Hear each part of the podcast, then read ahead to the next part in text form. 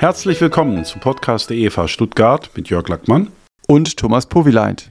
Unser Podcast will zum praktischen Christsein herausfordern und zum theologischen Denken anregen. Wenn Babys geboren werden, sollten sie wachsen, sonst sind sie krank. Genauso ist es ja, wenn jemand Christ wird. Er sollte dann kein Babychrist bleiben, sondern im Glauben wachsen. Doch was heißt das genau? Jemand wächst im Glauben und wie macht man das? Das ist die praktische Frage, mit der wir uns in diesem Podcast beschäftigen.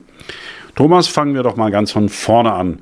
Warum ist es wichtig, im Glauben zu wachsen? Ist das etwas, was wir uns ausgedacht haben oder finden wir diesen Gedanken auch in der Bibel? Naja, Wachstum ist ja etwas, was Gott in die Schöpfung hineingelegt hat. Wir sehen das, die Pflanzen, die wachsen zum Beispiel, Tiere wachsen. Natürlich ist es auch für uns Menschen normal, dass wir wachsen. Und davon geht die Bibel natürlich aus, auch dass es Wachstum gibt. Paulus sagt einmal auch in 1. Korinther 13, als ich ein Kind war, redete ich wie ein Kind, dachte wie ein Kind, urteilte wie ein Kind. Als ich ein Mann wurde, tat ich weg, was kindlich war. Also hier geht es nicht nur ums äußere Wachstum, das vorausgesetzt ist, sondern vor allen Dingen auch um inneres Verstehen, indem ich eben wachse. Und für ein bestimmtes Lebensalter ist es ja normal, unreif zu denken, aber ab einem bestimmten Alter, spätestens wenn ich ein Mann oder eine Frau bin, dann sollte es eben nicht mehr normal sein, wie ein Kind zu denken und zu handeln, und dann sollte ich spätestens an Reife zugenommen haben. Und der Apostel Johannes, der greift mal diesen Gedanken auf in 1. Johannes 2 und er differenziert auch sehr deutlich, an wen er da schreibt. Er schreibt an Väter im Glauben, an junge Männer und an Kinder im Glauben. Ihm ist also bewusst, es gibt diese verschiedenen Wachstumsstufen auch im Glauben. Wie könnte man die unterscheiden? Also ab wann ist man ein Vater, ein Jugendlicher, ein Kind? Ja, das ist ja spannend. Ne? Also ich finde das gar nicht so einfach zu beantworten. Äh, aber eins weiß ich, wenn man, nachdem man zehn Jahre mit Jesus unterwegs ist, immer noch sagen muss, ich bin ein geistliches Kind, äh, dann ist was schiefgelaufen in meiner Entwicklung. Der Hebräerbriefschreiber sagt in Hebräer 5 so sinngemäß, ihr solltet der Zeit nach, die ihr gläubig seid, Lehrer sein. Aber ihr habt es nötig, dass man euch wieder das geistliche ABC beibringt. Also da passt was nicht in der geistlichen Entwicklung. Wie würde das jetzt aussehen, wenn dann die Entwicklung richtig verlaufen wäre, dass man Vater oder Mutter in Christus wird? Mhm. Also Johannes sagt, wenn die jungen Männer der Sünde gegenüber klare Kante zeigen und wenn sie gelernt haben, der Sünde mit dem Wort Gottes entgegenzutreten, dann ist das eine gute Entwicklung. Also dann bezeichnet er jemanden als jungen Mann. Er sagt, ihr jungen Männer sollt stark sein, das Wort Gottes soll in euch bleiben und ihr habt den Bösen überwunden. Und bei den Vätern ist das natürlich auch der Fall. Aber hier schreibt Johannes noch, ihr habt den erkannt, der von Anfang an ist. Ich muss sagen, als ich das las, habe ich gedacht, oh, das ist aber überraschend. Äh, das hätte ich jetzt eher bei den Kindern vermutet. Ich hätte es auch umgedreht ja. gesagt. Äh, zuerst kommt doch das Erkennen. Genau, eigentlich. Genau, ja. eigentlich ja. Mhm. Aber ich glaube, dass Johannes hier ein ganz tiefes Erkennen mhm. Gottes meint. Also, dass die Väter wirklich von Gott her denken und dass sie wissen, wie Gott denkt, wie er fühlt und wie er handelt. Und deshalb haben sie ich nenne es mal ein vom Heiligen Geist gesteuertes Erkennungssystem, so ein Radar sozusagen. Und Sie können beurteilen, wie sieht Gott denn diese Situation? Was rät er mir denn in seinem Wort? Also Väter und Mütter lassen sich dann nicht so sehr von der Situation bestimmen, sondern sie ruhen in Gott und sie haben gelernt, zuerst auf Gott zu schauen und sich nicht von der Herausforderung überfordern zu lassen. So jedenfalls vom Grundsatz her. Und da gibt es natürlich auch immer wieder Ausnahmen, das ist natürlich klar. Aber dass sie wirklich Gott erkannt haben. Ich fand es auch spannend, dass er das als Kriterium nennt. Mhm. Und dass dann die Auswirkungen, hast du jetzt gesagt, man lässt sich nicht so sehr von den Situationen bestimmen, mhm. aber diese tiefe Erkenntnis Gottes kommt eigentlich vorher. Mhm. Also, wenn du jünger bist, kämpfst du gegen die Sünde. Mhm. Das, das, ist so der Fokus und irgendwann hast du da hoffentlich Fortschritte gemacht und dann wird er auf einmal Gott groß. Mhm, genau. Und das wirkt sich dann auch aus. Gibt es noch andere Eigenschaften? Ja. In diesem Wachstums, weil mhm. geht ja generell hier um, um Wachstum. Genau. Also was natürlich auch noch ein Vers ist, den man, wenn man über Wachstum nachdenkt, unbedingt gelesen haben sollte, ist Galater 5, 22. Da stellt Paulus ja die Frucht des Geistes vor. Und wenn ich diese Eigenschaften im Leben eines Christen sehe, dann merke ich, da lässt sich jemand vom Geist Gottes bestimmen. Also das ist letztendlich Reife, wenn der Geist Gottes das Leben und das Wesen des Herrn Jesus in meinen Alltag bringen kann. Also wenn in meinem Alltag dann Liebe, Freude, Friede, Geduld, Freundlichkeit, Güte, Treue, Rücksichtnahme und Selbstbeherrschung sichtbar sind, um es mit der NGÜ zu sagen, ja. Mhm. Also spannend. Wir haben einmal die Erkenntnis des Vaters und jetzt auch die Frucht des Heiligen Geistes. Mhm, richtig. Aber die Gottheit noch zusammen. Mhm. Ähm, das sind jetzt ganz verschiedene Lernfelder, nenne ich es mal. Ähm, kann man da so eine andere Lernfelder aufmachen und sagen, das sind Bereiche, wo ich jetzt wachse? Mhm. Ja? Wo ich wachse, um Vater und Mutter zu ja, werden. Genau. Mhm. Das ist ja eher charakterlich jetzt, was im Galater 5 war. Richtig. Also ich glaube, so die ganz klassischen Lernfelder, die bewegen sich sicher in diesen drei Eigenschaften, die immer wieder auch im Neuen Testament vorkommen. Äh, Paulus macht da Christsein dran fest an Glaube, Liebe und Hoffnung. Also als Lernfeld. Äh, wenn ich zu Jesus umkehre, dann bin ich es nicht gewöhnt, Jesus etwas zuzutrauen. Ganz klar. Ich habe ja bis jetzt mir selber vertraut, so nach dem Motto, ich schaffe das schon. Und äh, nach dem Motto, wenn andere sich nicht um mich kümmern, ja, oder wenn ich mich nicht um mich selber kümmere, dann, dann wird sich niemand um mich kümmern, sozusagen. Ähm, oder die andere Mentalität ist, ich setze meine Hoffnung ganz allein auf Menschen. Also der muss mir jetzt unbedingt helfen und schreibe ihnen dann eben auch die Verantwortung zu. Ich bin es nicht gewöhnt, einem Gott zu vertrauen, den ich nicht sehe. Ja, vor allen Dingen auch nicht in Situationen zu vertrauen, für die ich keine Lösung habe. Eben in Gott zu ruhen. Es gibt ja diese berühmte Geschichte von Georg Müller. Äh, fand ich echt cool. Ich, ich erzähle sie mal wieder kurz, auch wenn einige Leute sie vielleicht kennen. Es ging darum, dass ein Heizkessel in seinen Waisenheim ein Loch hatte.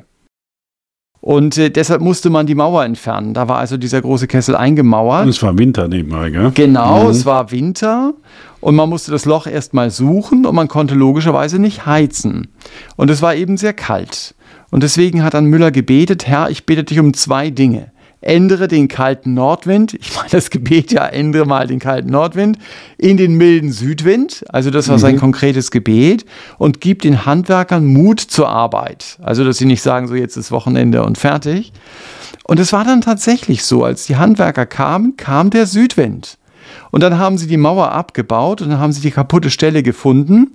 Und dann gab es eben einen Verantwortlichen, der wollte die Handwerker dazu motivieren, sehr lange zu bleiben und morgen früh wiederzukommen. Und der Vorarbeiter hat dann gesagt, es ist doch eigentlich besser, wir machen gleich die Nacht durch. Okay. Und dann hat Müller gar nichts mhm. beeinflusst gehabt. Und dann haben sie 30 Stunden gebraucht, um die Mauer wieder aufzubauen, den Kessel zu flicken, die Mauer wieder aufzubauen. Und die Kinder mussten nicht frieren, so wie Müller es von Gott erbeten hatte. Und das heißt ganz praktisch, ich vertraue Gott. Äh, und ich habe das in der Biografie gelesen, die der CLV-Verlag ja über Georg Müller rausgebracht hat. Und der Untertitel heißt Mit Gott vertraut. Und das fand ich gut. Also, dass ich mit ihm vertraut bin, dass ich ihm etwas zutraue und weiß, Gott ist nichts unmöglich. Oder so dieses Buch von Klaus John, Ich habe Gott gesehen, über den Aufbau des Krankenhauses in Diospisiana, fand ich auch so einen mutmachenden Bericht. Es lohnt sich, Gott zu vertrauen. Also Lernfeld Glaube. Und der Herr Jesus sagt ja einmal, euch geschehe nach eurem Glauben. Das ist so mutmachend. Ich darf von Gott etwas Großes erwarten, weil ich weiß, ihm ist nichts unmöglich. Aber es ist auch begrenzend, wenn er sagt, euch geschehe nach eurem okay. Glauben. Ja. Mhm. Also wenn ich ihm sehr wenig zutraue, dass der Jesus mir dann im Grunde genommen auch sagt, ja, ich hätte eigentlich viel mehr vorgehabt, aber dir geschieht jetzt nach deinem Glauben der war nicht besonders groß und deswegen ist auch das, was ich tue, jetzt nicht besonders groß. Und es ist ja tatsächlich so, dass er Nazareth mal ganz wenig tun kann wegen ihres Unglaubens. Also er hätte eigentlich mhm. viel mehr äh, dort tun können. Also Gott immer mehr zuzurechnen, das ist eben ein Ziel von geistlicher Reife und das ist so ein Lernfeld. Euch geschehe nach eurem Glauben. Mhm. Glaube, Liebe, Hoffnung hast du vorhin gesagt. Mhm. Was wäre so in diesem Lernfeld Liebe ein Wachstumsprozess? Ja, bei Liebe könnte man ja, oder Liebe selber könnte man ja definieren, als den anderen im Blick zu haben und nicht mich selbst. Äh, das ist nicht mal, jedenfalls nicht mein Betriebssystem. Ja, also mein Betriebssystem ist eben Egoismus. Und an der Seite des Herrn Jesus, da lerne ich, aufs Geben aus zu sein und nicht aufs Nehmen. Ähm, eben den Vorteil des anderen zu suchen und nicht so sehr erstmal meinen eigenen Vorteil und mich auch an dem zu freuen, was Gott, der Erna und dem Heinz an Gutem tut und nicht zuerst zu fragen, ja, und, und warum macht Gott es nicht in meinem Leben und warum lässt Gott in meinem Leben Schwierigkeiten zu? Ähm, das ist, denke ich, zu Liebe und ich habe auch noch Hoffnung gesagt. Mhm. Äh, das darf ja nicht fehlen. Ist auch ein Zeichen von geistlicher Reife, wenn der Himmel in meinem Leben immer mehr an Gewicht gewinnt. Also wenn ich immer mehr über den Himmel nachdenke, dann verliert das Leben auf dieser Erde mit seinen angenehmen und unangenehmen Seiten immer mehr an Gewicht. Also Paulus sagt in Römer 8 mal, seine Leiden, und das waren ja einige, fallen nicht ins Gewicht, wenn man sie mit der zukünftigen Herrlichkeit vergleicht, äh, die wir bekommen werden. Also das war ein echter Trost für ihn in seinem Leiden, dass er weiß, ich bin für den Himmel gemacht. Äh, dahin sind wir unterwegs. Und äh, deshalb sollte man das Leben hier auf dieser Erde eben nicht überbewerten. Also spannend, wenn du in solchen Situationen drin bist. Theoretisch ja. immer schön. Ja. Aber dann diese übergroße Herrlichkeit zu sehen und das mit der eigenen Situation zu vergleichen und Hoffnung in der Situation zu haben. Mhm. Das ist, ist nicht immer ganz so einfach. Nee, aber ja. ich meine, Paulus, dem nehme ich ja so Sachen durchaus ab. Er hat ja genug erlebt äh, in seinem Leben. Ja. ja. uns ging das so, das ist natürlich kein Vergleich, ja, ja aber ja. Äh, wir sind vor kurzem ja umgezogen, wohnen jetzt in einer großen, schönen Wohnung und ähm, das war einiges an Mühe mit dem Umzug. Da hat man eher die Mühe gesehen. Und jetzt sagte meine Frau eben, du, wir haben gar keine Sehnsucht nach der alten Wohnung. Obwohl wir sehr gerne dort gewohnt haben. Aber du wohnst in einer schöneren Wohnung und hast gar keine Sehnsucht. Und dann sagte sie, vielleicht wird es uns mit dem Himmel auch so gehen. Also wir sind im Moment so auf dieser Erde fixiert. Aber wenn wir dort sind, dann denken wir, meine Herren, was hat uns alles auf dieser Erde irgendwie fixiert? Hier ist doch viel schöner. Da bin ich ziemlich ja. sicher, dass das so kommen wird, ja. Genau, aber wir sind ja bei geistlicher Reife. Genau, ja. Also das heißt, Hoffnung ist etwas, was in meinem Leben wirklich wirklich da ist und äh, was mich auch begleiten darf. Ja. Das ist so das Ziel, wo wir hinwollen, dieses Glaube, Liebe, Hoffnung. Mhm. Und dieser Wachstumsprozess, das ist ein geistlicher Wachstumsprozess. Mhm. Wie gewinnt denn Glaube, Liebe, Hoffnung immer mehr Raum? Wie mhm. ist man innerlich motiviert, auf diesem Weg zu gehen oder so? So die 100.000 Euro Frage. Ne? Ja, ja. Wir wollen ja aber nicht aufs Geld schauen, insofern war das der falsche Vergleich, genau. aber ja. Äh, geistlich gesehen natürlich, Schätze ja. im Himmel, ja klar. Also auch wenn ich körperlich wachsen will, kann ich das hm. ja nicht machen. Ich kann ja nicht sagen, diesen Monat wachse ich jetzt zwei Zentimeter. Aber ich kann natürlich Voraussetzungen schaffen, die mein Wachstum begünstigen, auch wenn ich das Wachstum nicht selber machen kann. Und so ist es eben auch bei geistlichem Wachstum. Ich kann geistliches Wachstum nicht machen, aber ich kann Voraussetzungen schaffen, die mein geistliches Wachstum begünstigen. Ich finde da Johannes 15, 5 Match entscheidend, wie man so schön sagt. Wer in mir bleibt und ich in ihm, der bringt viel Frucht. Mhm. Also nahe mhm. bei Jesus zu bleiben, dann kommt die Frucht des Geistes in meinem Leben automatisch. Und viel noch sogar. Richtig, da. richtig. Und es geht also nicht darum, zuerst zu fragen, wie kann ich geistlich wachsen, obwohl das eine legitime Frage, sondern eher zu fragen, wie kann der Herr Jesus in meinem Leben eine noch zentrale Rolle spielen? Jetzt haben wir alle Personen der Dreieinigkeit zusammen nach genau. dem Vater, Heiligen Geist. Ja, okay. Genau, mhm. ja. ja. Äh, das, glaube ich, ist für mich der Schlüssel, ja. äh, auch geistlich zu wachsen. Ich verbringe Zeit mit dem Herrn Jesus. Ich nehme mir Zeit, ihn zu bestaunen. Paulus schreibt mal an die Korinther, wenn wir Jesus anschauen, dann werden wir in sein Bild verwandelt. Dann werden wir ihm ähnlicher und Jesus anzuschauen, das mache ich, wenn ich zum Beispiel die Bibel lese. Und Bibellesen ist ja was Entscheidendes, um geistig zu wachsen. Petrus sagt das mal in 1. Petrus 2, so sinngemäß, seid begierig nach Gottes Wort, damit ihr durch Gottes Wort wächst. Und wenn ich Gottes Wort lese, dann erkenne ich Gottes Wahrheit und ich merke, dass ich dann in einigen Lebensbereichen immer noch nach meinem alten egoistischen Muster lebe. Und dann darf ich beten und sagen, Gott schenk mir die Kraft, durch deinen Geist diese Charakterzüge, die du Gott hast, abzulegen und anders zu leben. So zu leben, wie es dir gefällt. Also Bibel und Gebet sind so Dünger für mein geistliches Wachstum, weil sie mir helfen, nahe bei Jesus zu bleiben. Ja, da habe ich auch alle drei drin. Ja, also ja. Die, die, die Klassiker praktisch, Bibel und ja. Gebet, das ist ja äh, genau. was berechtigterweise auch immer gesagt wird, um nah bei Jesus zu bleiben. Mhm. Ein paar ergänzende Gedanken noch zur Vertiefung der Beziehung zu Jesus. Ja, was mir da ganz besonders wichtig ist, noch Johannes 14, da sagt der Jesus ja, der Vater, der in mir bleibt, da haben wir es auch nochmal, tut seine Werke. Und das heißt, der Vater im Herrn Jesus hat die 5000 Männer mit wenigen Broten gespeist. Der Vater im Herrn Jesus hat den jungen Mann in Nein aus den Toten auferweckt. Der Vater in dem Herrn Jesus hat den Sturm auf dem See Genezareth gestillt. Und das heißt, dem Herrn Jesus als Sohn Gottes war es ganz wichtig, dass der Vater in ihm wirkt. Und wie dumm bin ich dann, wenn ich meine, ich kann das alleine. Ich brauche Gottes Kraft nicht in mir. Ich schaffe das schon alleine. Und ich glaube, das ist so die Schlüsselerkenntnis. Jesus in mir lebt sein Leben. Und das hat Paulus ganz tief verstanden, wenn er zum Beispiel in Galater 2,20 sagt, ich lebe, doch nur nicht ich, sondern Christus lebt in mir. Also Jesus benutzt mein Leben, um sein Leben in meinem Alltag sichtbar werden zu lassen. Das heißt ganz praktisch, wenn ich herausgefordert bin, zum Beispiel dem Hermann in Liebe zu begegnen, der hat mich aber richtig verletzt, dann kann ich beten, Herr, ich schaffe das nicht, freundlich zu sein, aber danke, dass du in mir jetzt freundlich bist. Und dann darf ich damit rechnen, dann kann ich auf den Hermann zugehen und dann kann ich sagen, jetzt bin ich mal gespannt, wie du dich in der Situation groß machst. Das mhm. fällt nicht immer leicht, aber ich glaube, das ist auch ein Geheimnis.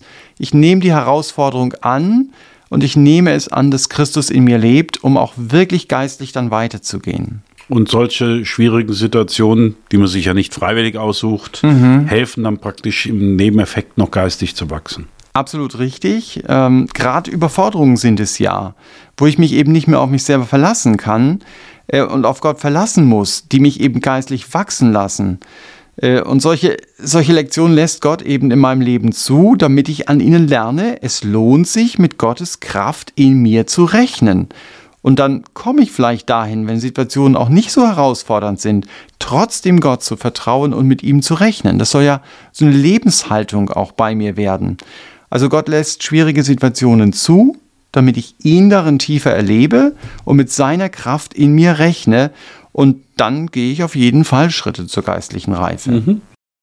Hast du jetzt noch irgendwelche Ideen zu, zu dem Ganzen oder bindet man das schon ab oder? Ja, hast du ja, also was mir vielleicht noch wichtig ist, ähm, ist der Gehorsam. Mhm. Wenn ich also Dinge aus dem Wort Gottes erkenne, sie dann nicht nur zu den Akten zu legen, zu sagen, auch das habe ich verstanden, sondern ich habe es wirklich verstanden, wenn ich das eben umsetze. Und ich glaube, der Satz ist sehr wahr, den jemand mal ausgedrückt hat. Ich habe eigentlich kein Problem mit den Bibelstellen, die ich nicht verstehe. Ich habe eher ein Problem mit den Bibelstellen, die ich verstehe und sie nicht tue. Ich habe letztens ein Buch gelesen, da stand, der Wissensstand eines durchschnittlichen Christen ist seiner Fähigkeit zu gehorchen um mindestens drei Jahre voraus. Ja. Ich dachte, ja, okay, da hat jemand Dinge verstanden mhm. und da könnte ich dir auch Dinge bei mir benennen, wo ich denke, hä, da hast du Dinge verstanden, aber wieso kommst du irgendwie nicht hinterher? Und ich glaube, der Schlüssel ist wirklich da Gehorsam gegenüber dem Wort Gottes. Das ist sozusagen wie so ein Wachstumsturbo. Und wenn der Geist Gottes mich immer wieder anspricht und wenn er mir sagt, ändere das und ich sage, ah ja, das ist interessant, ja, aber es wird nicht zur Tat, ähm, dann wird die Stimme des Heiligen Geistes in meinem Leben eben stiller und stiller. Also das ist für mich ein ganz wesentlicher Punkt. Und dann, um das vielleicht abzuschließen, ist geistliche Gemeinschaft auch wichtig. Mhm. Also dass ich Austausch habe mit anderen, dass ich mitbekomme, wie handelt Gott in deinem Leben. Und das motiviert mich. Oder wie ich sehe, ja, der Jörg, der macht es so, äh, motiviert mich ja auch Dinge umzusetzen und nicht nur zur Kenntnis zu nehmen. Also dass wir uns hier äh, gegenseitig äh, motivieren und vielleicht sogar so stark, dass der eine den anderen in quasi wie Mentoring, ja, also führt und leitet und sagt, du auch mal nachfragen darf, wie geht's dir an dem und dem Punkt, dass wir wirklich auch den Fokus darauf haben, ich möchte geistlich weiterkommen, ich will nicht nur irgendwie auch auf der Stelle treten. Und ich habe zwar gesagt, das war der letzte Gedanke mit äh, der Gruppe, aber vielleicht noch geistliche Übungen. Klingt zunächst mal komisch, äh, dieser Begriff. Aber geistliche Übungen sind für mich auch eben regelmäßig Bibel zu lesen, regelmäßig zu beten, vielleicht auch bestimmte Fragen zu haben, wo ich mir Rechenschaft gebe, dass ich die immer wieder auch aufschreibe. Zum Beispiel so eine Frage, wo wirkt denn Gott in meinem Leben zurzeit? Äh, dann ist es nicht so theoretisch, dass ich da entsprechend dran bin. Genau, ich habe so einen Zettel jetzt gerade entworfen für den Gottesdienst. Ähm, das habe ich mal so zusammengefasst, äh, Gott und ich, wir tun, so kann man sich's merken. Das sind so die Überschriften. Und da geht es zunächst mal um Gott. Also das habe ich jetzt aus der Predigt äh, über Gott gelernt. Dann um ich. Äh, da hilft es mir nachzudenken, wer bin ich? Was habe ich über mich gelernt? Dann wir. Äh, was ist die Herausforderung, dass ich mit Gott besprechen möchte oder mit irgendjemand anderem? Äh, dann das Tun, das war, worüber wir geredet haben. Also, was will ich umsetzen? Bis wann will ich es umsetzen? Ja, und am Schluss merken, das ist so dann die Erkenntnisspalte. Das schreibt man dann auf, das will ich jetzt nicht vergessen. Aber das fand ich hilfreich, um auch mal konkret zu werden. Und ich glaube, wie gesagt, Wachstum kann ich nicht machen, aber ich kann Bedingungen schaffen und das halte ich dann doch für äh, gute Bedingungen. Das waren jetzt einige Impulse, mhm. wie wir im, im, Glauben wachsen können. Gibt bestimmt noch was anderes zu sagen, aber ich glaube, Problem ist ja die Umsetzung, wie wir ja. vorgehört haben. Da ist dann genug zu tun. Deshalb beenden wir jetzt auch den Podcast. okay. Der Evangelischen Freikirche Evangelium für alle in Stuttgart heute. Für heute auf jeden Fall. Und wir hoffen, ihr habt einige Impulse für euch mitnehmen können, um sie umzusetzen. Wenn ihr Fragen habt, über die wir sprechen sollen, Anmerkungen zum Podcast, schreibt uns doch gerne unter podcast.efa-stuttgart.de. Wir wünschen euch Gottes Segen in eurem Leben für Jesus.